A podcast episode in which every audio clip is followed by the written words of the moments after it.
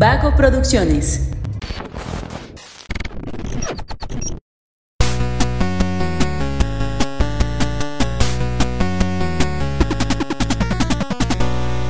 No hace mucho tiempo, en la misteriosa tierra de Toronto, Canadá, Scott Pilgrim salía con una chica de secundaria.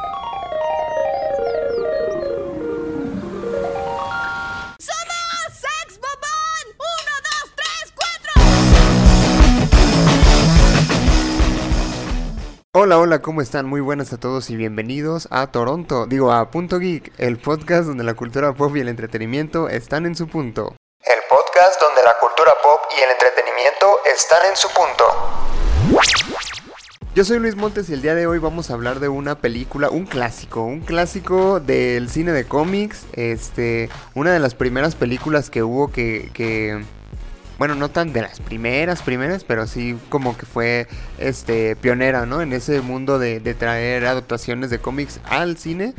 Y eh, para eso se encuentran conmigo Emanuel Martínez, Fernando Franco y el ordinario. Gracias.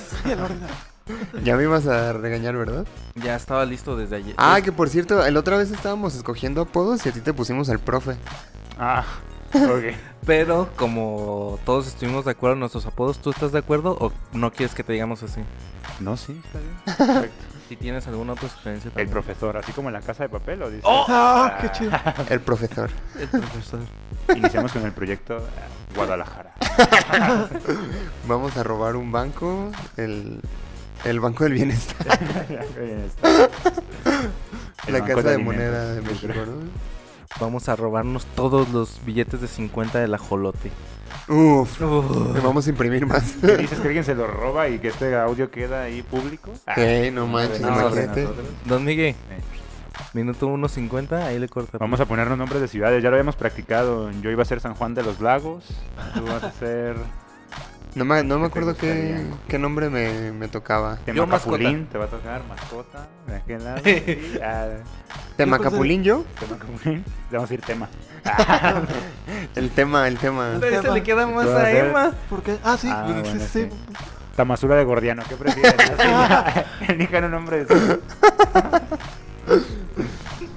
Digo, para hacerlo más local, pues, ¿no? Ah, estaría chido. Imagínate, ¿no? Y Tlalpan, ¿no?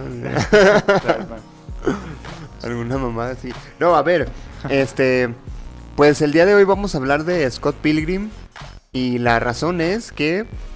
Miren, yo voy a hacer una confesión. Y es que nunca en mi vida había visto esa película hasta hace como dos, tres semanas. Y wow. O sea, me sorprendió muchísimo. Eh, es una película eh, difícil de procesar, tengo que decirlo, porque tiene muchos elementos que dices, ¿qué está pasando aquí?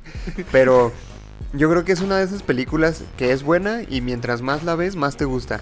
Que uh, acabas de decirlo, la viste por primera vez hace dos o tres semanas y ya cuántas veces la has visto, dos Dos. en ese ratito. Entonces habla muy bien de la calidad de película que, que es. Y yo no podía estar más feliz, Luis, de que la hayas visto.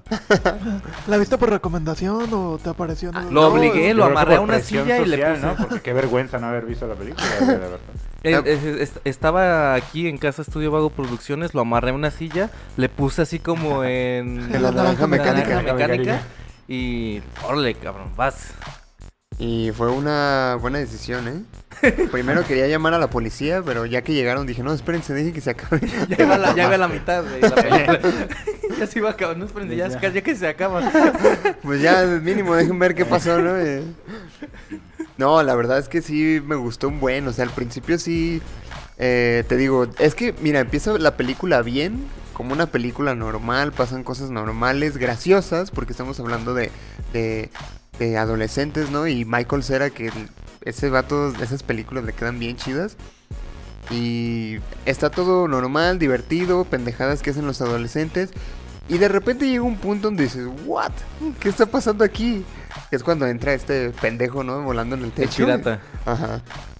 Sí, sí, sí. Que debo decir que yo me esperaba otra cosa cuando... No, gracias, aquí tengo café. Que yo me esperaba otra cosa cuando, cuando me puse a verla. Pero fue una, una sorpresa lo que vi y una grata sorpresa en realidad.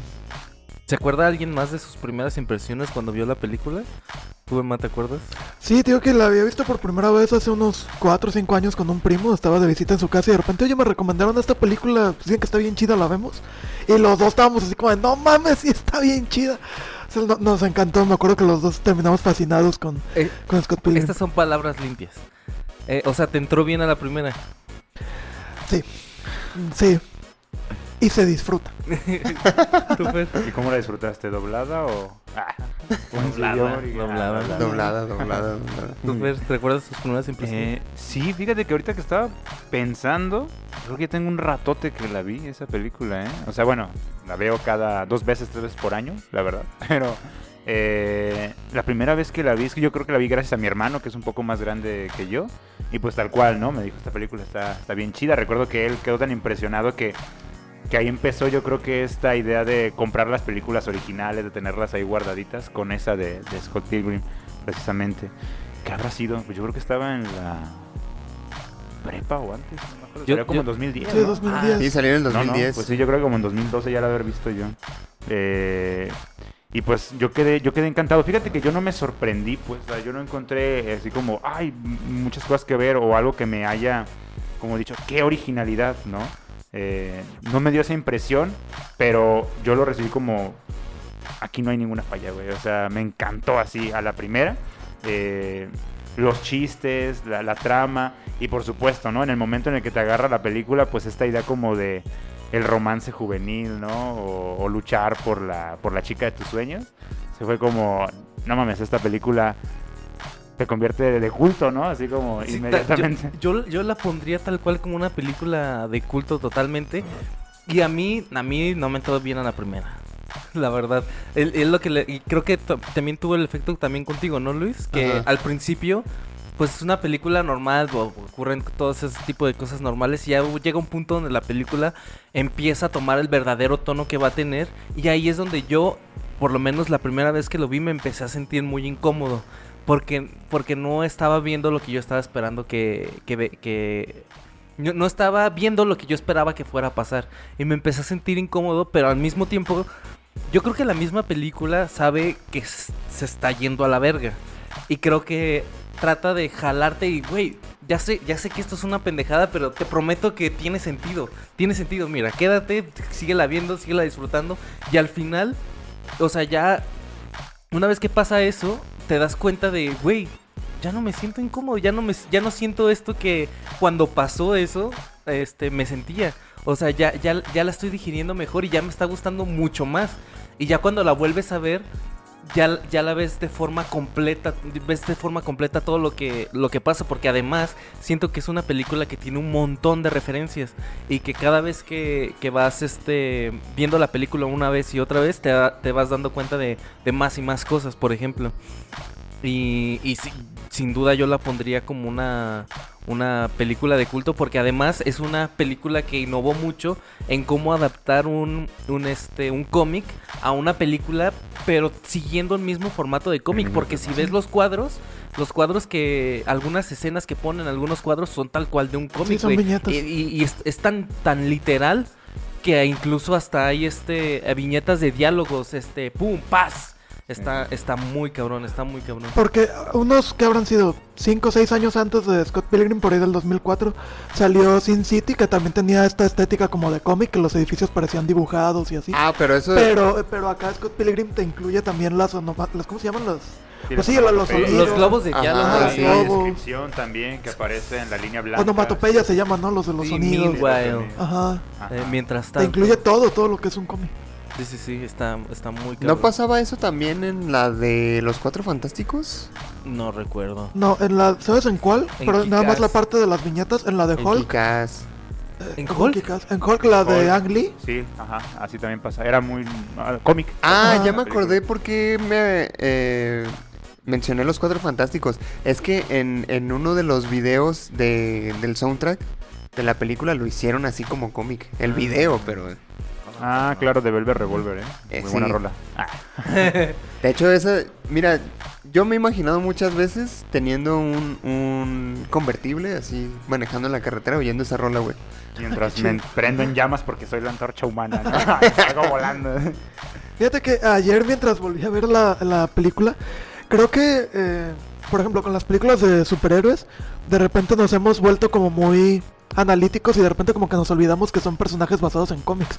O sea, nos hemos vuelto muy analíticos, por ejemplo, en una película del hombre araña, la que quieras, nos hemos vuelto, es que el, el, no sé, el traje, es que la, esta escena, es que no tiene sentido aquello. Y nos olvidamos que estamos hablando de un güey que le picó una araña y en vez de morirse se convirtió en superhéroe, ¿no? y en Scott Pilgrim, este, no tiene sentido muchas cosas que empiezan a pasar, pero de repente dices, güey, esto está basado en una historieta, esto es un cómic. Entonces te empieza a valer madre que no tenga sentido prácticamente nada. Pero una- aparte, lo divertido de eso es que la gente en, en- dentro de la misma película tiene la misma reacción que uno, güey. Sí, O exactamente. sea, cuando, cuando entra el vato volando y que se empiezan a pelear y se deshace el vato y aparecen monedas, todos en el bar se quedan así como de, what the fuck, ¿qué acaba de pasar? El Y- mismo Scott nos dice, ¿qué está pasando? Ajá. Güey, ¿qué tal Chris Evans? No mames, güey. Ya, ya, ya, hablaremos de los, de los... De los De, de ex. este semillero de Que, que- ¿no? que, por ejemplo, Scott Pilgrim tiene dos nombres diferentes en español y en inglés. En, en- en inglés es Scott Pilgrim versus The World y en español es Scott Pilgrim versus los ex de la chica de sus sueños. Ajá. Que la neta sí fue un buen nombre, ¿eh? A mí se me hace Sí. bien, mam, muy cagado, Y, pues. y- y que tiene, que tiene que ver con cómo va la, la historia, pues. Sí. Porque, bueno, una vez que, lo, que la estás viendo más y más y más, pues te empiezas a dar cuenta de cuál es el verdadero diálogo del- de la historia.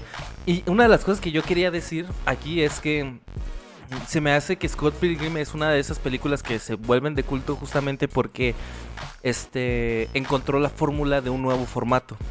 Y creo que esa misma fórmula del nuevo formato es lo que, eh, por ejemplo, a mí y a Luis nos causó este incomodidad al principio. Porque, por ejemplo, pongamos el caso.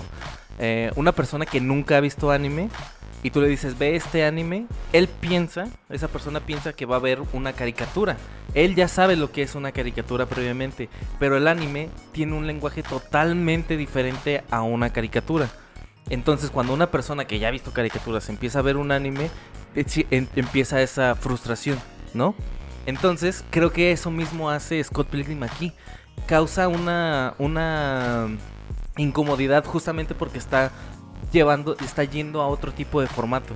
Un formato que ahora ya es, ya es este muy común de ver, o ya es muy fácil de hacer, o ya es incluso hasta, hasta aburrido de ver, pero que en ese momento era muy innovador y obviamente, pues, un problema es más fácil de resolverlo cuando ya tienes la fórmula hecha, ¿no? Claro, bueno, sí tienes razón, creo que sí puede, puede haber existido como mucha predisposición y creo que gracias a eso también hizo mucho ruido la película, ¿no? Lo cual le permitió, aunque no sé si se dan cuenta que esta película estuvo, no sé, como que parece haber estado dirigida a un sector muy particular, Sí. ¿sí? Como a, a ciertos adolescentes que sí consumían parte de este mundo geek eh, y también a... No sé si lo notaron, yo creo que sí. Aquí eh, el creador de, de Undead nos puede, nos lo puede eh, marcar ¿no? con mayor claridad. A mí se me hace de la época emo completamente esta película. Sí, Aunque claro. es como muy pop de alguna manera, pues también. eh, emo al mismo tiempo. Sí, porque es, empieza con un chico que tiene una banda. ¿Y cuántos de aquí quisieron a- tener una banda en su adolescencia? Sí, sí, sí. Y pues hablan de, de tristeza, Incluso, cosas, incluso ¿no? hacen mucha burla de eso también. En, en una de las primeras escenas cuando están en la batalla de bandas, hay una banda en particular que, Con Frankie Muniz, ¿no? Es- sí. No, no es Ah, Frankie que Muniz. no, pues, pero... que, que habla, que habla de, de ese tipo de cosas. ¿no? Ah, voy a cantar hacia rolón a, a la de depresión. Estoy triste, estoy triste, estoy muy, muy triste. Ajá, Y va de las de así. y va de las de así. es que, es que justo, bueno, supongo que ya en algún momento vamos a hablar del doblaje, pero es que esta película se tiene que ver doblada porque es, es también otra joya es del que doblaje. sí, güey. Hay, hay tantas cosas que decir de esta película, cabrón, que no mames. O sea, realmente eh, yo creo que mi, mi incomodidad cuando la empecé a ver fue precisamente mis expectativas. Porque no esperaba ver algo así. Entonces, cuando empezó a pasar algo tan extraño, yo dije, ¿qué, qué demonios está pasando aquí, no? Y ya cuando la terminé de ver, que fui a mi casa, le hablé a mi hermano sobre la película y le dije que la viéramos y le dije, hey, güey, pero te advierto que para verla tienes que tener la mente bien abierta, güey. O sea, lo que vas a ver es un churro. Y tienes que estar con esa mentalidad, ¿no? Y también la vi con mi hermano y también se quedó así como de, ¿qué pedo? ¿Qué es esto? Porque él se esperaba algo tipo super cool o algo así, güey, ¿sabes? Ah, sí. Sí, sí. Entonces, este, yo le dije, no, güey, o sea, super cool es una película pendeja para que te cagues de risa nada más, güey. Y de, pero es una película pendeja que trata sobre pendejadas que le pueden pasar a un pendejo, ¿no? Y Scott Pilgrim tiene más o menos ese estilo, pero con la cuestión del cómic, con la cuestión de videojuegos también, que de repente parece que eh, en la- las peleas contra los ex son como videojuegos, ¿no? El- el- los soniditos, o sea, cómo empieza el, el, eh, con el logo de Universal, ¿no? Con Ah, sí. la musiquita en 8 bits, este, la primera escena inicia con un, este, sonidito de Zelda, ¿no? ¿Se, acuerdas de- ¿Se acuerdan de esta película donde sale eh, otro de los que han sufrido el escarnio público, Drake Bell? Eh, Ah, Ah, sobre sí. superhéroes. Ah, que es como Sí. parodia del hombre araña. Ajá, o sea, que bien pendeja, ¿no? La, la película, que es para que te cagues de risa. Ese sí es un churro. A mí me parece que Scott Pilgrim es algo que está perfectamente pensado. Y uno de los grandes elementos que yo, yo rescato de esta película es precisamente la comedia que maneja y el tipo de comedia que maneja. O sea, chiste tras chiste tras No, chiste. es que todos Y no caigo y no se afloja en ningún momento. Es que todos, güey, cuando está en la cafetería y que están censurando la Ah, boca de, la, de, la, de la mesera. No, digo, ¿Cómo no. haces eso? ¿Cómo haces eso con la boca? Que te valga madre. Sí, es, no, no, es que.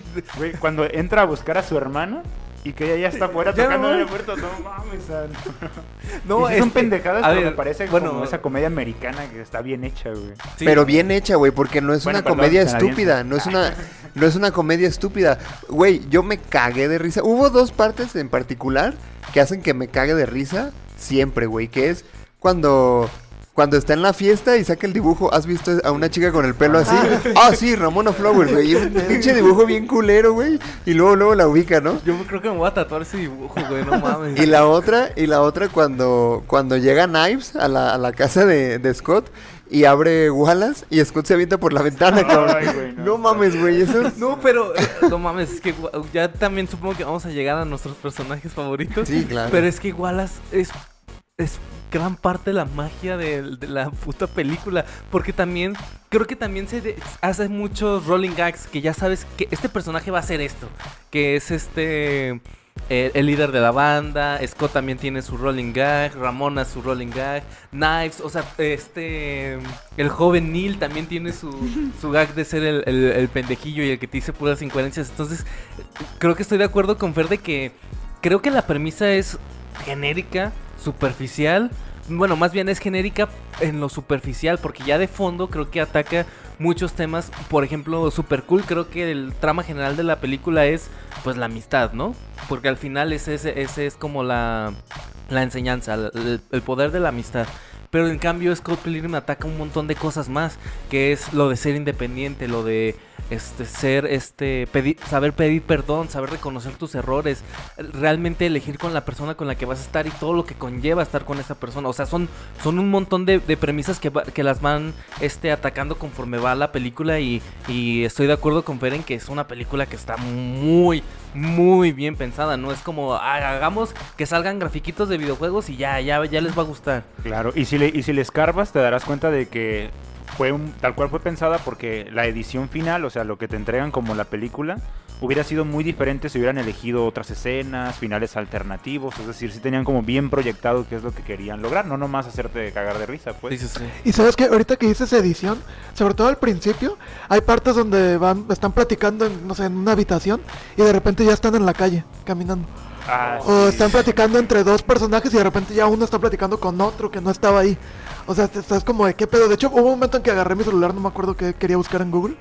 Le dije, no, es que no puedo despegar la vista de la tele porque me voy a perder porque la edición está medio extraña. Sí, sí. Pero sobre todo muy al principio, ¿se fijaron? Y luego otra cosa que a mí me gustó mucho, eh, digo, yo no he leído los cómics de Scott, Scott Pilgrim, pero he visto por ahí una que otra imagen. Y cuando Ramona Flowers narra eh, como sus examoríos o cómo conoció a algunos de sus exnovios, son los dibujos del cómic. Ajá. Sí, tal cual. Tal cual. La calidad de adaptación, ¿no? Sí. fue una Es muy que- buena adaptación. Es que, es que también es un orgasmo audiovisual, o sea, para la gente que le gusta el cine, aunque no te gusta la historia de Scott Pilgrim ni, amor, ni romance juvenil, ponte a ver Scott Pilgrim y vas a ver la edición, los las transiciones que hacen, los planos que hacen. Yo estoy completamente enamorado del plano cuando Scott le habla por primera vez a Ramona. Que está Ramona en una, en una pared rosa y está ella hasta la, hasta la derecha del plano. Y llega Scott y se acerca desde la izquierda. Ah, ¡uf! sí. Sí, sí, sí. Uf, y arriba un diálogo que dice una chica. Y puntos suspensivos. Es como. ¡oh! Es, ese plano a mí es. Y mucho tiempo lo tuve de. De De fondo de, hecho, escritorio. de hecho, sí estaba pensando que tienen un muy, muy buen manejo de cámaras. Porque, por ejemplo, hay un, hay un plano secuencia en donde Scott se levanta, va al baño a orinar, que dura como un segundo orinando. Y cuando vuelve a abrir la puerta, ya es la escuela. Este, y no hay ni un corte ahí, güey. O sea, no. Bueno, no, no recuerdo si hay cortes. Eh, Es, la- es un mini, es una mini plano secuencia. Sí, porque sí, sí. de hecho se ve a Scott parándose del sillón y va caminando Ajá. al baño, hace el baño, se regresa. se sale y ya está la la escuela, ¿no? Y, y ve- y sale Ramona patinando. Está bien vergas, güey. Sí, Y me encanta cómo juegan con esta cuestión de la iluminación y eso cuando el, el pendejo de, de Scott pide algo en Amazon y que es eh, de en la mañana, ¿no? Y luego ya es de noche y así. o sea, Ah, ¿saben qué otro corte me encantó? Cuando este Scott eh, duerme con Ramona Flowers, que al final no hace nada, pero que hay un plano ya fuera de la casa y está nevando de noche y de repente en un segundo ya es de día. Ah, sí. normalmente el plano cuando está nevando en una película así romanticona dura un rato, ¿no? Así, y acá pum. Eso estuvo y güey, me encanta cada que, que le hablan a Scott de su cabello le aparece el gorrito, güey, así de la nada. Güey, ¿qué tal el chiste al final del que aparece como un Scott malo? No me acuerdo qué Oh, nombre es- es que- salen cotorreando. Scott. Es que, es que no, no puede ser, está muy chido, es- está muy pasado lanza que también, si lo ves así, es parte del crecimiento de Scott, ¿no? Porque toda la película está renegando de él mismo. Y cuando se encuentra con Nega Scott es como, güey, pues me caes bien, pues soy yo, y me caigo bien, ya acepté lo que soy, soy un mierdilla, soy esto, pero me caigo bien. Y por eso termina así su relación con, con Nega Scott. O sea, está... eh, obviamente es un este un calling back del, de, de cuando está jugando con Knives al principio de Mega Ninja y luego ahora ahora esto de de pues es la batalla final pero ¿qué crees? había otra batalla y aparte le agregas el mira Scott ya creció güey está Sí, sí. está muy chido El amor propio, ¿no? Que hay muchas cosas que podemos aprender de esa última batalla, ¿eh? Pero, mira, volviendo al tema de los ex, también me gustó mucho cómo todas estas personalidades tan diferentes, ¿no? Que tienen cada uno de ellos. Y Scott siempre se saca de pedo, güey, porque es como de, no mames, ¿a poco saliste con este vato? Y ¿a poco así? Güey, cuando, cuando sale la morra, el Scott, ¿a poco tuviste una fase sexy? y la morra se enoja y me machín ¿cómo que fui una fase? Sí, no, la neta es una, una película muy divertida.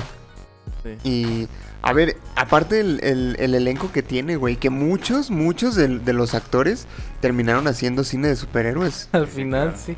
Que, bueno para cuando salió Chris Evans ya era Capitán América ¿no? Sí, digo, no había salido la primera película, pero ya estaba anunciado. Y ya había sido la antorcha humana también. Bueno, sí, Ah, ya, sí. ya había sido. Bueno, ya tenía. Si no había sido Capitán América, en esa película ofreció el cuerpo del Capitán América porque ya está ponchadísimo. Y volviendo un poco a lo que decíamos hace rato de cómo se sorprende Scott, la escena con Chris Evans que todo el mundo piensa que está filmando, ¿no? Porque le está hablando a alguien como que te Eh, voy a Te hablo a ti. Scott Pilgrim. Sí, qué pedo.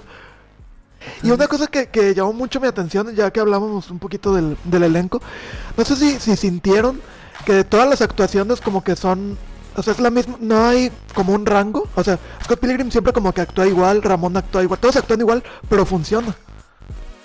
O sea, yo no sentí que Scott, o sea, Scott Pilgrim lo sentí casi siempre como muy plano, con, como el mismo tonito de voz y el mismo, la misma gesticulación, pero funciona. Es o sea, que, no es que digas qué sí, mala sí, actuación. sí, Es ¿no? que, güey, yo por eso, por eso amo a Michael Cera.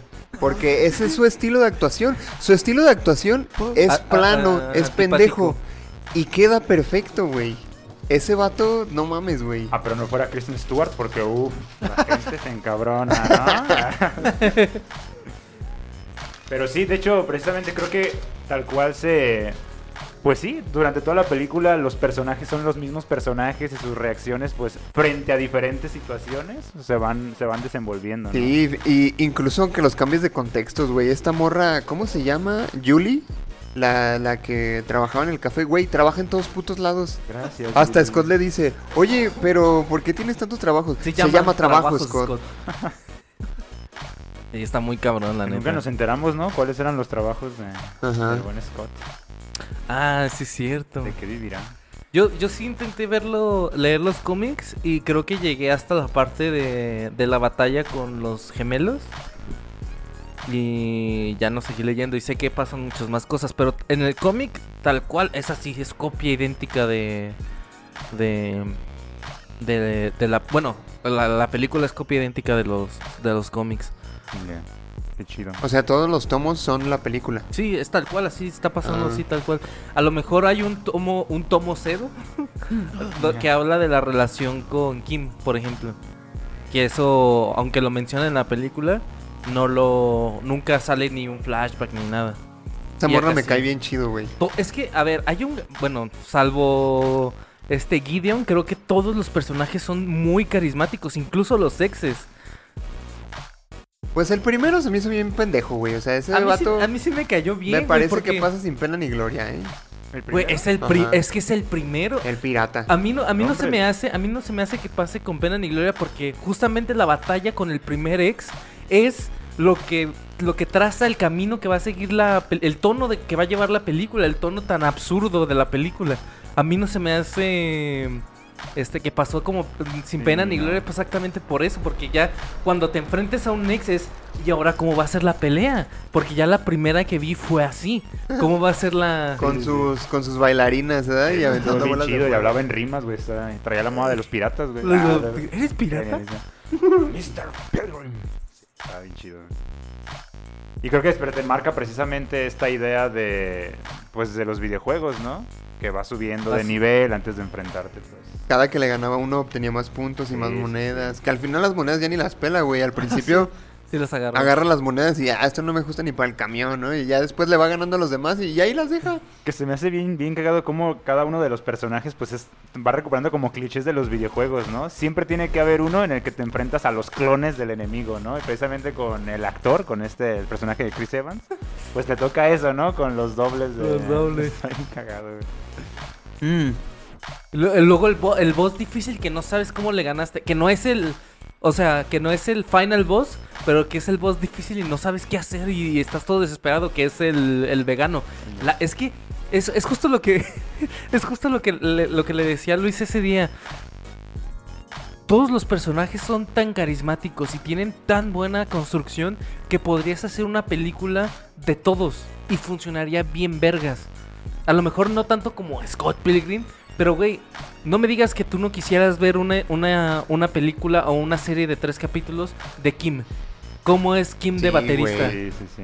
O no me digas que no quisieras ver un- un- una serie con la vida de los siete exes, güey. ¿Cómo fue estar con eh, ellos con Ramona y tipo... y- mira. O la- las dos horas que Gideon tardó. Tipo, tipo de. Office, güey. Así como de. ¿y, y qué piensas en es- eh, qué pensabas en este momento que estaba pasando? Entrevistando a los exes y así. O sea, está. Es, eh, es, es- hay tan buenos personajes que se da para, para, para cualquier cosa, salvo Gideon, que creo que está hecho a propósito para que te cague la madre. pero, pero todos están bien chidos. O sea, imagínate incluso una película o un, un corto de la policía vegana, güey. No mames, güey. Estaría bien vergas. Que yo pensé que eso había Sí. salido de SNL, ¿eh? esa, esa pequeña escenita. Ahí yo dije, esto es un sketch así de, de comedia cagadísimo. Ajá, ¿no? Ah, sí. Se podría tomar aparte. Así Sí, como sí, que sí. podía ser un Esto es algo que vería en Comedy aparte. Central, ¿no? Eso y el Teniente Harina. De... Ándale, sí, sí. Yo dije, Hay no una escena donde llega Scott Pilgrim y está hablando con su roommate. Este, ah, pues de hecho creo que cuando llega y le dice, ah, güey, llegué a segunda base anoche, que no sé qué. Toda esa secuencia que hay risas afuera como de... Como, ¿Cómo se llama? fuera una sitcom. Sitcom. como eso. Sí, no manches, toda esa escena está genial. Sí, es, es que tiene un montón de recursos. Porque aparte hay una parte donde eh, en esa misma escena entras como a su cuarto y sale vestido diferente. ¡Ah! Eh, es que se mete, cierra la puerta y la vuelve a abrir en un segundo y ya trae otra otra camisa. Sí, Fíjate y, que- y el- al fondo los gritos de sorpresa. Yo creo que, yo creo que a mí siempre, hablando, regresando a esa idea de la predisposición, como de que esa película es un impacto, creo que yo siempre he visto como las películas como que puedes hacer lo que quieras, ¿no? Porque en el cine, pues al final, pues es la, idea de, varios cabrones o de un solo cabrón tratando de desarrollar algo y puedes usar lo que quieras, nada más que tienes que hacerlo bien, pues. Y precisamente Scott Pilgrim es eso, ¿no? Haces, lo, hizo lo que quiso prácticamente el director con la película, pero lo hizo muy, muy bien, o sea, alternando elementos, ¿no? Po- Poco a poco. Y en una secuencia en la que precisamente no parecía, no hacía más que divertirte más, pues, ¿no? Con cada uno de los elementos y no te aburres para nada, ¿no? De lo que está pasando. Sí, es que no hay escenas desperdiciadas, no hay escenas que digas, esta escena está de más. Exacto. Esto no debió de haber pasado, esto lo pudieron haber hecho de otra cosa, o sea, todo el tiempo están aprovechando el tiempo que tienen en pantalla para hacer algo, para demostrar algo o para, para seguir construyendo a los personajes o para mostrarte que son una verga en lo técnico al momento de grabar, editar o de hacer las transiciones Y, y las, y las o de hacer gráficos. escenas tan random, ¿no? O sea, cuando está peleando con los exes, por ejemplo, es un experto en artes marciales y... No mames, güey, eso es una joya, cabrón. O sea, el vato es la- el, el- el adolescente más pendejo que hay, pero de la nada le sale lo Jackie es Chan, este ¿no? chiste, Y- ¿no? De que los, cualquier anime o esos personajes que de repente te pasa algo en la vida, Ajá. un reto y pues puedes descubrir que eres igual de Exacto, increíble exacto, que ¿no? Güey, me encanta cuando, cuando pelea con el actor que le gana con la pinche patineta, güey, retándola a que se baje por el balandar. Y, güey, es divertidísimo para mí ver cómo está bajando el vato y Scott, wow, Ah, sí. wow. Y son varias, wow. Ajá. Y al final el vato se cae y explota, explota. cabrón, no mames. O sea, es súper gracioso. ¿Usted- ¿Ustedes la vieron en español? Sí. Sí, yo, Es la, que- yo la he visto en inglés, pero está es que yo ayer la vi en inglés. Pero hay una parte cuando eh, derrotan a la chica, eh, a la exnovia de, de Ramona, que en inglés Ramona, o sea, el Pilgrim no sabe qué hacer y Ramona le dice en inglés, when we make up, uh, I touch, no sé qué. Y ya es cuando este, este, nada Le más le toca así la- con la punta de la pierna. Y, ¿Pero qué dice? Porque when we make up en inglés pues es... Ah, Ah, acá dice, nunca la harás, nunca, cuando explota, tú, tú- Ajá, tú- cu- o cuando le dice a Scott Pilgrim qué era lo que tocaba ella para hacerla explotar. ah. O sea, sí, cuando nos besábamos, Ajá. sí, no le dice... Pero dice cuando nos besábamos en español. No sé. No, en español no dice eso. En español solo dice que Su punto punto, débil débil es es- atrás de la Ah, rodilla. sí, así- así como Y cuando dice, y dice Scott, ¿y qué hago? Y ya dice Ramona, pues nada más tócale atrás de la rodilla. Sí, no, Ramona se explica, dice, cuando nos Ajá. besábamos, pues... sí es que en inglés dice when que- we ma- no dice when we kiss, dice when Sí. we make up. Y el chiste, por ejemplo, de, de... I... I mean lesbian for you, algo Ah, así. sí, Eso en eso- inglés I lesbian you. Ahí les funciona, ¿no? O sea, en Sí. inglés sí funciona, en español. Y, y de hecho tiene relación con lo mismo de la película, porque cuando Wallace le dice a, a Scott, le explica lo de, lo de los ex y todo, le dice, tienes que romper la palabra con L. Y, y Scott, ¿lesbiana? Sí, sí, eso, eso, eso sí se pierde, lastimosamente se pierde en, en el doblaje. Pero salvo eso, es, es una obra maestra del doblaje. Está muy, muy chido, está muy chido. Me, me- a mí, yo siempre voy a preferir verla en, en español que en inglés, la verdad. Ya sé. Oigan, y- Sí. y hablando de eso, pues, de la palabra lesbianas, me hizo recordar como algunas pequeñas polémicas que pudo haber alrededor de esa película, que haya envejecido mal, pero realmente esta película no puede envejecer mal, o sea, no, no se equivocó en, en nada que a la fecha, ya ves que las cosas han ido sensibilizando ah, sí. ¿no? pudiera perderse, salvo negar la posible bisexualidad de Ramona, ¿no? Así como de, Ah, bueno, "Ah, es una el de- fase esa sexy", fue ¿no? una fase, sí. Pero el- como la misma película habla de un aprendizaje donde la neta Scott es un cabrón, ¿no? Donde sale con una muchacha de preparatoria. y- Bueno, a lo mejor eso sí, ¿eh? Y bueno, la engaña con Ramona, o sea, esa parte donde es un culero, la neta. En esa misma aprende, dice la verdad, ¿no? Evita que haya... Pero de hecho yo le decía a Josué o a ti, no me acuerdo, que me parece una, una película bastante adelantada en ese sentido, porque habla abiertamente de la homosexualidad y de la, de la libertad sexual y todo. Y para hacer el 2010, que no se acostumbraba tanto, y que, que, ah, pues te platiqué a ti, que, la, que tu explicación me pareció fascinante, que pues están en Canadá. Ah, sí, están en Canadá, sí. Es, que, es que eso se te olvida, o sea, están en Toronto, o sea, que no se te olvide que están en Toronto y las cosas son completamente diferentes. bueno, Y, sí. y- y hacen esa inclusión sin, ¿cómo decirlo? Sin celebrarla, ¿no? Simplemente está ahí como algo natural, normal. Y incluso la amistad de, de Scott y Wallace es súper chida porque Wallace es el, el compita este homosexual Y hasta duermen en la misma cama, güey. A Scott le vale verga. Wallace lleva a sus, a sus A novios, y le vale verga a Scott, ¿no? Y creo que... ¿Qué es- ¿Te recuerdas cómo se llama la pareja de, de Wallace? No me acuerdo. Scott. Sí, otro Y le ponen, otro se llama Ah, sí, otro cierto, Scott. el otro Scott. sí, sí, sí. Eh, y yo creo que por eso precisamente no envejeció mal, porque para ese momento es clarísimo que era un recurso de, de la misma película. O sea, el no hacer drama al respecto de la homosexualidad, el meterlo ahí como de manera muy simple, lo que le permitió llegar 10 años después. Incluso, momento, incluso cuando, cuando Knives se entera, ¿no? Que este Scott habla de Knives y dice, no, va a una escuela católica y la chingada. Y, y llegan a la escuela y, y este Scott, ah, él es Wallace, es mi amigo gay. Y Knives, oh, ¿quieres saber quién de mi clase es gay? O tam- eh, eh, este, a lo mejor sí hay una frase que sí es cancelable. Cuando, justo después de la pelea con el primer ex, que ya ves que se terminan besando Wallace y la cita de la hermana de Scott. Ajá. Y al día siguiente llega y le dice, oye, este, pa- pasa esta escena de sitcom. Y en eso sale la pareja de la hermana de Scott del baño y Scott le dice, eh, mariquitas en calzones. bueno, pues es- mira, Luis se rió, ¿eh? En español, ¿no? Porque en inglés no. No, en inglés no sé qué le diga, pero en español. Sí, sí. Pero eso ya fue de eso aquí lo dice en inglés. En calzones. Sí, calzones. Ay, no. y- Mira, este... Gay without Cuando, under. cuando yo la empecé a ver por primera vez, sí decía así como de, ah, este compa lo he visto en tal lado, ah, este compa lo he visto en tal lado. Y sí, la verdad es que muchos son de, de cine de superhéroes, güey. Yo tengo que decir que aquí la actuación de... mm, ¿Cómo se llama esta chica? Brie Larson. Brie Larson es excelente. Es fabulosa. No se le puede pedir más. Dio lo que tenía que dar. No, no, no. Esta es mi película favorita de Brie Larson. Y ya. Dices- Es que, es que creo que justamente la personalidad. Es que hace rato estaban diciendo que eh, Michael Cera es el actor que no, no hace. No tiene rango actoral. Pues él es siempre él es así. No le vas a exigir nada porque él no te va a dar nada. Y que era muy criticable con Kane Winslet, que ella también estaba muy plana. Pero yo creo que también tiene que ver mucho con la personalidad del actor o con el carisma que tenga el actor. Y creo que por la personalidad, temperamento, carácter y carisma de Brie Larson, este es el tipo de papeles que le quedan a ella. No, Ten No. cuidado con lo que vas a decir, ¿eh? no otros que en los que ha salido. ¿Creen? Porque, por ejemplo, yo, esa, ya, bueno, el, el papel de, ¿cómo se llama la- el personaje? Eh, este... Amy Adams. Envy.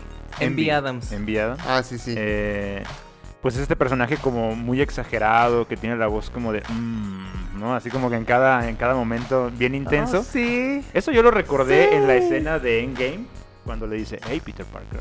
Cuando Ah. llega, eh, yo dije, Ah. ahí está, ¿eh? Para que Ahí no sigue Envy, ahí diciendo sigue cosas, Envy. no, y, y, y Mary Elizabeth Winstead también ha hecho... eh, salió en Aves de Aves de Presa. Presa. Eh, el, el año pasado hizo una película que se llama Kate, que está muy buena.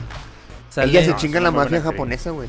sale en Destino Final 3. Sale en Destino Final Sale en. Ten Cloverfield Lane, que está buenísima. La segunda de Cloverfield. Ah, sí, cierto. Y claro, no, tiene muy buenos papeles. ¿no? Sí. Sale, sale en otro lado, pero no me acuerdo. Y en este Wallace es hermano de Macaulay Culkin. Claro. De Macu- ¿Y reconocieron quién era el vegetariano? El actor. Sí, güey, se llama Brandon Road. Ajá. Superman. Y Superman. se le, sale, ha salido como Superman y como eh, Atom. Atom, en, en la serie de Arrow. Que güey, ese vato. Fíjate que me, me costó verlo de villano, ¿eh? Porque tiene una cara de bonachón y aparte en. en- en- Le pegó a una niña, ¿no como, te costó? como. Superman, como Superman y como Atom. Es tan buena persona, güey, que cuando lo vi acá fue como de. ah, Güey, Le pegó una niña, ¿no? a mí me pareció un pendejo, güey. apagó, la, apagó la luz del cabello Apagó de. la luz de su cabello. Él sí puede golpear chicas, ¿no? Es un rockstar. ¿no? que me encanta, me encanta Que- también. es lo que le dicen, él es, él no tiene no sé qué, no tiene parámetros, ni siquiera sé qué es eso. Ah, sí. Realmente no lo Realmente no sabe qué. Sí, güey, estuvo El bien es uno de chido. los personajes más graciosos. Ah, sí, de todo. Y No lo este- fue, fue brutal. Dijo, dijo que fue consensuado, no lo fue, fue brutal. Y esta, por ejemplo, la que. La, la novia joven de, de Scott. En la vida real tiene cuatro años más que Scott. que. Michael Cera. Ajá, que Michael Cera. Él, a- él ahorita tiene 33 y ella tiene 37. Ajá, Knives. Ah, ya. Incluso es más, más grande que Mary Elizabeth Qué buena Winstead. genética, ¿eh? Sí, la neta sí. La gorda me lo quitó. No Sí. estás gorda. Güey, es que sí está muy adelantada esa película porque precisamente plantea este problema de que gracias a los hombres las mujeres se pelean entre sí y llega ese pedo. momento a de decir la verdad y decir, no, el culero soy yo, güey. Digo, ah, no mames, Yo las engañé a las dos. aprendizaje hay aquí". Es que está bien chido. De hecho, la pelea final es lo que, lo que trae más aprendizaje, ¿no? Primero cuando, cuando se, este Scott sale- le sale la espada del El amor, poder del amor. Que lo que me decías tú el otro día. Que, que- que- que hay mucho simbolismo también, por ejemplo, que hay veces en la primer pelea saca la espada del amor y qué pasa cuando se enfrenta a esto, se rompe la espada del amor, eh, em- ejemplificando que no siempre el amor es suficiente para poder conseguir estar con la persona que más quiere. Menos si se construye sobre las mentiras. Y luego consigue el del amor propio. Amor ¿Quieres, propio. ¿quieres que Self-respect. pelea, quieres que pelee contigo por ella? No, quiero que pelees por mí. Que tampoco es suficiente. Ah, sí. Hasta Bueno. que se dice la verdad, se logra terminar con la, Y se enfrenta a su verdadero yo. con su verdadero yo. Vamos con nuestros personajes favoritos ya. Ok. Todos. Ah, Todos. A, a ver, Emma. No, tiene que haber uno que. Uf, este. Este es el que más chistes tiene. A ver, esperen, yo nada más quiero comentar algo. Este, creo que a nuestra generación, antes de pasar a los personajes, porque siento que ya llegamos a un cierre cuando llegamos a eso. ¿Quieres un Este, gancito? No, no, muchas gracias. ¿O quieres un negrito? Un, un nito. un nito. ¿Qué? Que de hecho, ya cuando en lugar de esto lo vamos, Don Miguel, quíteme esto, en lugar de decir, me siento raro diciéndolo, en lugar de decir niga o negro, hay que decir nitos. ok. Mira, traes Mira, una por ejemplo, Bimbo envejeció muy mal. Ah, con esa traes, marca. traes una camisa color nito. Color negro. Hay que decirlo en otro idioma, ¿no? Noir, no sé. hay No, que- No, pero, pero es que Twitch es internacional y Noir Ah, es un fran- es- eh, o sea, Noir estaba de este vetado también allá en Francia. No, güey. Bueno, les iba a comentar Sí, ya. este que creo que a nuestra generación esa película nos llegó a destiempo, ¿se fijan? O sea, cuando la, las- la vimos, la excepción de, de Luis, bueno, que también ya te llega a destiempo. Eh, no tenemos los 21-22 de, de Scott, ¿no? Sí. Y de los amigos. La vimos muy jóvenes y creo que Bueno, la magia de, de Scott Pilgrim es plantearnos como esta ilusión de Ramona Flowers, ¿no? La chica de tus sueños. Y te cala bien profundo porque te hace como imaginarte, desear, ¿no? Tener tu banda porque te empezaba a gustar la música. Pues estabas en secundaria, en prepa. Ay, güey, sí hay... yo, yo la empecé a ver, eh, yo la primera vez que la vi estaba ya en la universidad, tenía 19 años yo creo. Ah, mira, por ejemplo. Yo creo que es, es una de las etapas más chidas, ¿no? Los 20. Güey, es cuando uno hace más estupideces. Como dejarle de hablar a tu amigo que después en 8 años le vas a volver a hablar. Esa, esa es una, una de las de las cosas que precisamente hacen chida la adolescencia, güey. Que uno es bien pendejo y ya después dices, no mames, sí estaba bien pendejo, pero uno se divierte haciendo pendejadas de vez en cuando, ¿no? Claro. Y, que- y bueno, y también te, te hizo como. Es que te, te vuelves Scott, ¿no? Porque te hace idealizar a tu pareja, ¿no? Estás buscando a la Ramona Flowers. eh, cometes muchos errores, vas creciendo precisamente y te das cuenta de que era una idealización, pero de que de todas formas las personas cool, pues sí son cool, pues, pero por las características que tienen como humanos, pues nada más, ¿no? Yo Y- creo que, que por eso mismo que tú mencionas es una película que tienes que ver una vez al año. Para volver Para a, a recordar y... Sí, es que yo cada vez que la veo me vuelvo a sentir este muchacho de 15, 16 años que Sí. dice, ah, no mames, bien O sea, enamorado. ¿no?". yo, yo, yo creo que la vez que la vi con Luis era como mi veinteava vez que la veía y me estaba cagando de risa, tenía los ojos brillosos así de emoción y ay mira esto, ay mira lo otro. O sea, sí, Sí, sí, güey, la sí, neta es una película muy buena. sí. No como volver al futuro. Qué pendejo. Bueno, antes de pasar a los personajes, tengo que... antes de pasar a los personajes, tengo que hacer el, el comercial obligado y es que este programa es traído a ustedes gracias a Undead Alternative Clothing. A quienes pueden encontrar en Instagram como undead.mx y en Facebook como Undead Clothing MX. Y me he estado dando cuenta que lo he dicho mal. en, en programas Por pasados, eso no ¿eh? vendemos. Perdón, perdón al CEO de Onded, ojalá nos sigan patrocinando. Sí, sí, sí. Disculpen este error. Y fíjate, un dato curioso ahí es que precisamente eh, la, eh, la ropa de Sex Bobón que trae Knives la produjo Ondel. es de Onded. Sí, sí, fueron las primeras, las primeras playeras que sacó y la marca fue evolucionando, pero sí. En la batalla de bandas, cuando el, el, el vocal dice, allá al fondo tenemos mercancía, Exacto, era el textil es de Ondel. Onded. Yo vivo, sabe. yo vivo para escuchar la mención de, de Undead por Fer. Yo vivo por eso. Siempre presente ¿eh? en todo el mundo geek. Bueno, ahora sí, Emma. personajes favoritos. Pero tenemos que decir solo uno. Sí.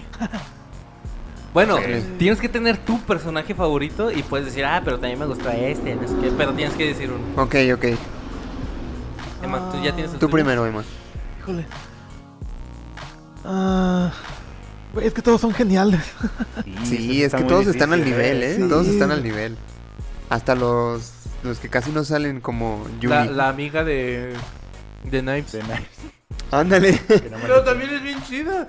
Que, que es muy graciosa cuando habla, ¿no? Que le dice, eh, ay, juégate la cabeza. Eh, la cabeza. Fíjate, me, me cuesta mucho trabajo eh, definir mi personaje favorito, pero llamó, llamó mucho mi atención este, la evolución de esta Knives. Cuando al final le dice, ¿sabes qué? Peleaste por ella, ve, ve tras ella, güey, no, no hay pedo. O sea, Soy más está- cool que está tú. bien, cabrón. Sí, Fue la más madura de toda para la película, ¿eh? Sí, wow. Sí, sí, entonces, fíjate, yo creo que por ese detalle me podría ir por, por ella, pero eso sí, un, como dicen en mi pueblo, un pelito de rana, porque todos los personajes son geniales. No, pero sí tienes razón. Sí, sí, sí, sobre todo porque a la edad que tiene Knives, ya nos dijo Luis que la actriz no tiene esa edad, es muy fácil traumarte con, con lo que sea. Yo creo que en ese punto Knives estaba traumada porque era el primer novio, la primer banda que escuchaba y ella lo dice. Nunca he besado a un chico, nunca había visto a alguien que tocara música, nunca había escuchado música así como voy a ver el proceso de, de cómo se hace y yo creo que eso ese trauma le generó un conflicto en la relación con Scott cuando se termina. Pero al final estoy totalmente de acuerdo de que fue de las que más maduraron porque justamente pudieron quitar ese trauma que, que tenían con, con esa primera vez que a todos nos pasa, ¿no? Claro. Y, quién sabe si, si es posible, ¿no? Porque es la más joven, ¿no? Creo que fue la manipulada en esta situación, o sea, la que sufrió precisamente el engaño, bueno, una de las que sufrió el engaño. Y es la que da el paso más grande de todos, ¿no? O sea, puede dejar ir a Scott así tranquilamente, puede perdonarlo, ¿no? Además, o sea, que eso creo que es lo más cabrón de todo. Eh, Yo creo que ya nos ganó Emma, ¿eh? Entonces, sí, sí, sí, o sea, es la más madura de todo el, toda Sí. la película. Híjole. Vas, Luis. ¿O pasas, pasas turno? Ah, pero Es que- mi personaje favorito, ¿eh? Es que, a ver. Estoy entre dos. Que puede ser el mismo Scott y Nega Scott. o. o Wallace. Ambos para mí me parecen unos personajes increíbles. Y Wallace me encanta porque siempre eh, mantiene una postura, ¿no? Siempre mantiene una postura muy. eh, muy seria, o sea, siempre está como muy en su papel. Se están madreando a su amigo Scott y el vato. Tú pártele la madre, Scott. Yo confío en ti. este, siempre, siempre lo incita a pelear, lo apoya, es su compa. Y me cae muy bien el vato, o sea. y- Entonces, bueno, nomás para no caer en escoger al, al protagonista, me voy a ir por Wallace. venga tu madre, yo iba a elegir a Wallace. Es que es uno de los mejores personajes. Es uno de los personajes más cool de toda la película, ¿no? Precisamente por esa. Pues esa falta de, de- de reacción, ¿no? Y. Que aparte, Pues todos los chistes que se avienta, güey, están muy cabrones. que aparte, una de las cosas que hace que me caiga mejor es que le dice a Scott que es un pendejo cuando es un pendejo. Claro, es O sea, vida, ¿no? es ese tipo de amigos que te solapa tus pendejadas. O sea, y desde un inicio, cuando Scott dice que, que, que su novia tiene 17 años, Wallace es de los que más le insisten, cabrón, no te hagas pendejo, güey, déjala. Este, no, no, no hagas estupideces, ¿no? Siempre le, siempre le está Le diciendo. echa carrilla desde el principio. y su, su rolling gag que es que su hermana se entera. so- sí. ¿Cómo? Ajá. ¡Está muerto! Ajá. ¿Cómo te enteraste, Wallace? Pero está muerto. Cuando llega y los ve desnudos, tal vez viste el pene de alguien, ¿no? Cuando los llega. ¡ah! No, pero ¿cómo le dice? Tal vez le viste la. No le dice pene. Le dice. Bueno, en inglés dice... La pistola. Ajá, tal vez le, le viste la pistola a este güey, ¿no? Algo así. Sí, sí, sí. El fierro, ¿no? A decir. Wow. Sí. Oye, pero yo tengo una pregunta. ¿Te gusta o te encanta? ¿La banda o no toca? A ver, Fer. A ver si Eh, me quitas el otro que tengo. No, yo creo que precisamente como el impacto que tuvo en mi, pues en mi adolescencia, yo creo que sí voy a elegir a, a Ramona. ¡No mames! ¡Sí lo eligió! Sí, es que... Sí, también hubiera sido Wallace o... o- Wallace por lo, lo cagado que, que es, ¿no? Lo ácido que, Para la que otra puede yo voy a decir primero mi personaje. Y Ramona, pues por lo que representa en toda la película, ¿no? Y lo que llega a simbolizar. Sí, sí, definitivamente. A mí sí, sí fue un impacto, ¿no? Porque también, tanto que quería, así como en mi adolescencia, encontrar a, a- a la Ramona, ¿no? Yo con mi dibujito así en la mano, de conocen a una muchacha como, eh, como el ser así de cool, güey. También, ¿no? Como Sí. bien discreta, bien misteriosa y acá. O sea, sí me parece como un personaje muy, muy chido. Me- me- memorable, pues, por lo menos. Y creo que ese sería mi personaje favorito. Sí, yo tengo que poner aquí de cabeza a Luis, pero a él, a él no le gustó por el principio Ramón. Sí, no, al principio no me gustó. Decía que era una manipuladora. Dile, dile, Tuve que. dile de Ya, le, ya le platiqué. ya, me regañó también. Ya me regañó expliqué quién era el también. manipulador de la película, ¿no? Sí. Ya, ya, ¿Por qué me uno, ves uno así, entiende, uno entiende, uno entiende muchas cosas. Ah, ah, y precisamente por lo que estabas comentando en, en esa... Que, que tenemos ahí un contenido especial, ¿no? Ah. que, que después se va... Se puede compartir por un módico costo, no estoy seguro ah, todavía. Si hacen miembros del canal. Ah, no, aquí no funciona. Eh, Se va exclusivos. esta, esta referencia de- del chip que tiene en la cabeza Ramona, que le pone Gideon. No mames, pinche referencia al gaslighting, a la manipulación, güey. Puta, güey. Adelantadísimo ahora sí que a su tiempo. No me acordaba ese detalle en este programa. Pero clarísimo lo pone ahí. O sea, ella le dice, literalmente me está controlando, güey. Esa manipulación emocional y psicológica, dije, ahí está, güey. En un chip bien representada de cómo una persona te puede hacer trizas, güey, emocionalmente. Que está muy cabrón también como este güey manipula a todos los ex también. Además. Porque los ex no van a ganar nada. Los ex están peleando para que Ramona vuelva con Gideon, no para que vuelva con ellos. De hecho, el, el actor, Chris Evans, le dice a Scott, ¿no? ¿No conoces de la liga los que manejamos la vida sentimental de Ramona? no mames, güey. Más están ahí para hacerle la vida imposible, pues. Sí, está, mu- está muy... Sí, muy también cabrón. justo Wallace es de mi, mi personaje favorito porque es el que tiene, el que maneja toda todo el tema cómico, gran parte del tema cómico, la evolución de Scott, es es el es el Pepe Grillo de Scott tal cual. Y Ramona justamente por porque es la persona que por la que gira todo en torno a la trama y porque es también una de las personas que ya por ya fuera de la película el público suele tacharla de mala forma cuando en realidad pues ella estaba siendo manipulada, ella estaba siendo ella no estaba teniendo una vida cool, pues, porque imagínate, estoy seguro que Ramona, bueno, pues, lo dicen en la película, Ramona sabía de la existencia de la liga de los ex, de los ex y por eso le ponen la- los, las, Sí. las X. Entonces Ramona, ya viéndose en ese punto, se tuvo que, que de- decidir no salir con nadie más nunca porque estos vatos iban a estar detrás de cualquier güey que, que, que estuviera, que tuviera algunas intenciones con ella. Entonces siento que realmente obviamente ahí no, no, no es justo decir que ella es la víctima de la película porque obviamente pasan un montón de cosas durante, durante esta, pero sí siento que se le juzga de mala forma porque a que es la chica básica, que, que, este, que ella es la que estaba controlando a Scott, ve por todo lo que tuvo que pasar Scott co- por, solamente por estar con Ramona, cuando en realidad parte de los problemas también eran ellos. Y hay una parte de la película donde Ramona realmente quiere estar con Scott, lo quiere un chinguero y Scott está empecinado en que él es el que está sufriendo por estar con ella. Sí, entonces... No hay empatía por parte de Ajá, Scott. no había empatía y, y Ramona está haciendo... Pues de hecho, la pelea que tiene Ramona con su ex es para proteger a Scott, no, no por ella. Y, y de hecho, es que son cosas que empiezas a ver como que con el tiempo, ¿no? Cuando la vas Sí. volviendo a repetir. Eh, ella huyó de Estados Unidos a Toronto escapando de- del control de, de Gideon, ¿no? Sí. Pues ya desde el principio tú sabes que pues, ella en realidad lo, está- vive una vida de escape, o sea, está tratando de salir de una situación ah, pues terrible, ¿no? Vi- Violenta y, y los exes representan creo que, o sea, si lo ves ahorita pueden representar tanto literalmente que hay gente culera que te quiere ver sufrir o incluso fantasmas que uno carga emocionalmente, También, ¿no? sí, sí, sí. Entonces, eh, sí, no más juzgar a Ramona. Pues es que yo ni siquiera veo que se pase de verga, ¿eh? O sea, en toda la No. película jamás vi que hiciera algo culero. Pues hasta eso no, ¿eh? ahora que lo mencionas, Pues realmente sí, no. Y es una mujer empoderada porque le dices, se iba a echar a Scott y luego le dice, ah, la neta ya no quiero. Sí, Ah, güey, ganas, que, ganas, ahí, que ahí también me gustó mucho la actitud de Scott, güey. Sí, pues sí. Que dijo, ¿sabes qué? Está bien.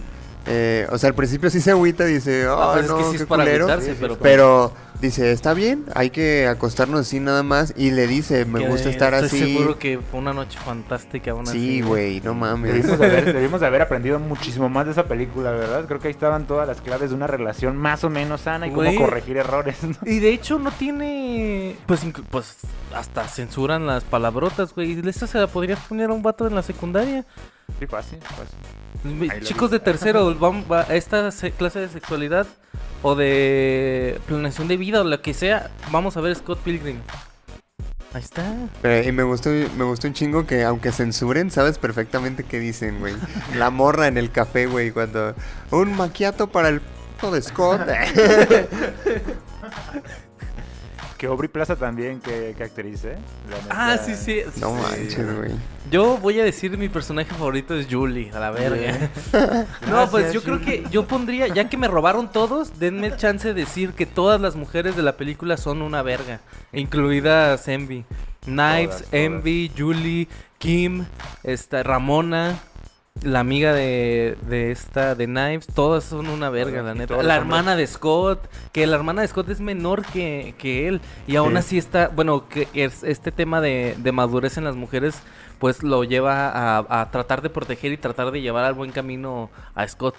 Personajes favoritos para el ordinario, todas las mujeres que salen en Scott Pilgrim. Muy bien construidas. Y aparte el, el trabajo del director también fue muy bueno, güey. Edgar Wright. Ese güey es una es verga. una verga, güey. Pero para mí esta es su mejor película. ¿eh? Bueno, él, él dirigió eh, Last Night in Soho del año pasado. Sí, Ah, ok, es ya, estaría entre esas dos. sí. Sí.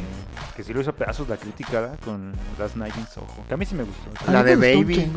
Baby Driver, Baby Driver. Uf, eh, no, Ant-Man, ya. la primera Eh, de sí. Ant-Man. Digo, al final no la dirigió él, pero era todo su Entre estilo, Scott todo su y Baby Driver, ya está consagrado. Baby Driver es muy buena, güey. Buenísima, me güey, ¿de qué encanta. No, yo pensé que iba a ser un, un churro por los carros, güey, pero no mames, ¿no? Quedó bien pasada. Está bien Y perrísimo. aparte- Y este güey tiene un, un conecte con los con la música bien denso, güey. O sea, la, la música de sus Ajá. películas también pasa de ver. Que no. mm, este dato se lo dije a Luis. Pero no estoy de todo seguro que sea así. Pero el líder de la banda de Sex Bobón, ¿cómo se llamaba? El talento. Perdón. Jerry, no, ¿verdad? N- eh, Neil. Tom. Ahorita vemos, ahorita vemos. ¡Producción!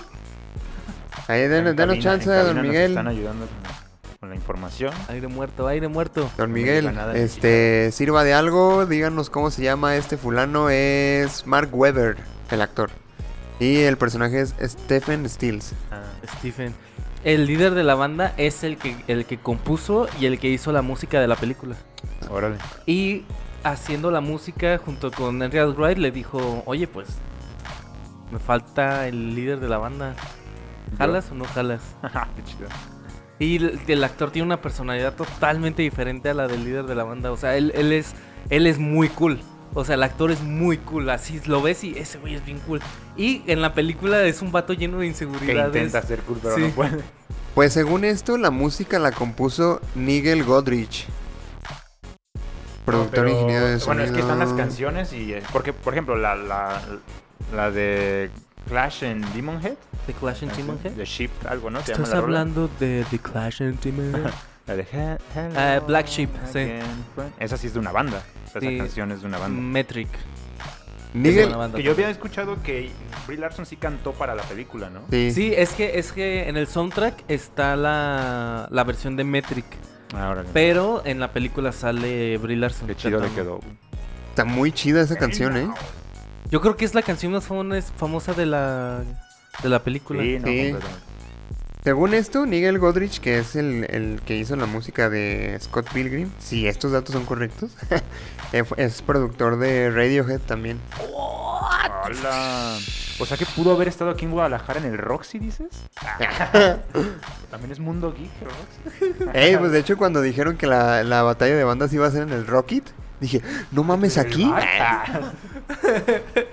¿Aquí en el rojo o en Chapu? eh, Pues estamos todos de acuerdo que no tiene nada de malo esta película, ¿verdad? A lo Pues mejor no. que dura poquito. Que debió de 10 de durar 10, más. 10 me de hubiera 10. encantado. No, es que esta película, o sea, digamos nosotros lo que queramos, esa película se sostiene sola, güey, está consagradísima, o sea, no hay manera de, de quitarla. Persona que, bueno, va a sonar bien, bien mamón, pero por lo menos podemos decir lo siguiente, ¿no? Persona que le guste cualquier cosa del mundo geek, ojalá algún día en su vida vea esa película. O sea, si no la ha visto todavía, neta, es una joya, pues. O sea, es digno de, de llevar algún día un tatuaje de algo de Scott Pilgrim. Yo sí me voy a tatuar algo de Sí, esto, sí, güey. sí, es verdad. ¿Qué te vas a tatuar? La barra de pi. La barra de pipí. Y me voy a tatuar la espada de- del, del respeto propio, güey. del amor propio acá atrás, en toda la espalda. Pues yo me voy a tatuar la cara de Gideon a la verga. De Qué Gideon man- diciendo que se comió qué el chicle, güey, así está pasado. Hiciste que me tragara el ch- Tatuarte O, o, o tatuarte a, a, a Nega Scott, güey, aquí en el brazo, así para que. te Sex recuerde Bombs. siempre. Sex Bombs. Estaría chido, ¿eh? Está, está muy chida esta película. ¿Cuál es? A ver, vamos a buscar tatuajes de Scott Pilgrim a ver qué sale. Voy a hacer eso, ¿eh? Si los fans nos mandan el suficiente dinero, nos hacemos un tatuaje. Te lo subimos. Güey, sí hay unos bien perros, ¿se ha visto? Ah, bueno, claro, el, arte mismo de la novela sí es a huevos, queda chinguentísimo. Ah, sí. Eh, Bueno, antes de terminar quiero mandarle saludos a Yoki, que siempre nos escucha. Fan número uno de... Sí, que nos escriba cuál es ¿De su punto personaje favorito. Lo, lo, lo ponemos en la encuesta de, Ah. de Spotify. Como cada semana. Mira, güey, sí hubo alguien que se tatuó el dibujo de Ramona. Claro, es que- oye, sí me lo voy a tatuar, ya voy a guardar la imagen. Ramona. Ey, la cara. Ramona Flowers. Bueno, no sé si quieran eh, comentar algo antes de despedirnos. Uy, este estaría bueno, ¿eh? Ah, mira. Está Sí. Vean Scott Pilgrim, si ya la vieron, veanla otra vez. Este. Y. Ah, una referencia a la película. Eh, tengo un podcast, es muy malo, deberías escucharlo. Tengo un podcast, somos malos, deberías. Así, así liga, Luis. Sí, así. Sí. Si a Scott le funcionó, porque a mí no? Este, pues bueno, eso ha sido todo por el día de hoy. Los invitamos a que nos sigan en nuestras redes sociales. Nos encuentran en Facebook y en YouTube como punto geek podcast. En Instagram como punto guion bajo geek guion bajo podcast. Y ya, ¿verdad? Este. Gracias por haber participado en este especial de Scott Pilgrim. La verdad no, lo- no, no habíamos planeado que esta semana fuera, pero por, por cuestiones del destino se acomodó y pues bueno. Estuvo bien chido. El- eh, eh, deberíamos hacer como más este Retro. programas especiales de, de clásicos, ¿no? Sí. Estaría chido. Eh, pues bueno, eso ha sido todo por nuestra parte. Me despido. Yo soy Luis Montes. Emanuel Martínez. Yo, Fernando Franco. El ordinario. El ordinario. El ordinario. Y nos escuchamos la próxima semana en otro episodio de Punto Geek. Hasta la próxima. Bye. Bye. ¡Yu! Yo pensé que iba a cerrar con 10. Nueve. Ah, sí. Continuar. Este, que de hecho me llamó la atención que en la semana pasada dijiste, ¿no está Josué? Y yo dije, pues nunca está. ¿Quién, quién es Josué? Pendejo. Ah, No, es que ya no quiere que le digan Josué. eh. Ahora es el ordinario nada más. Nada más en contenidos, por favor.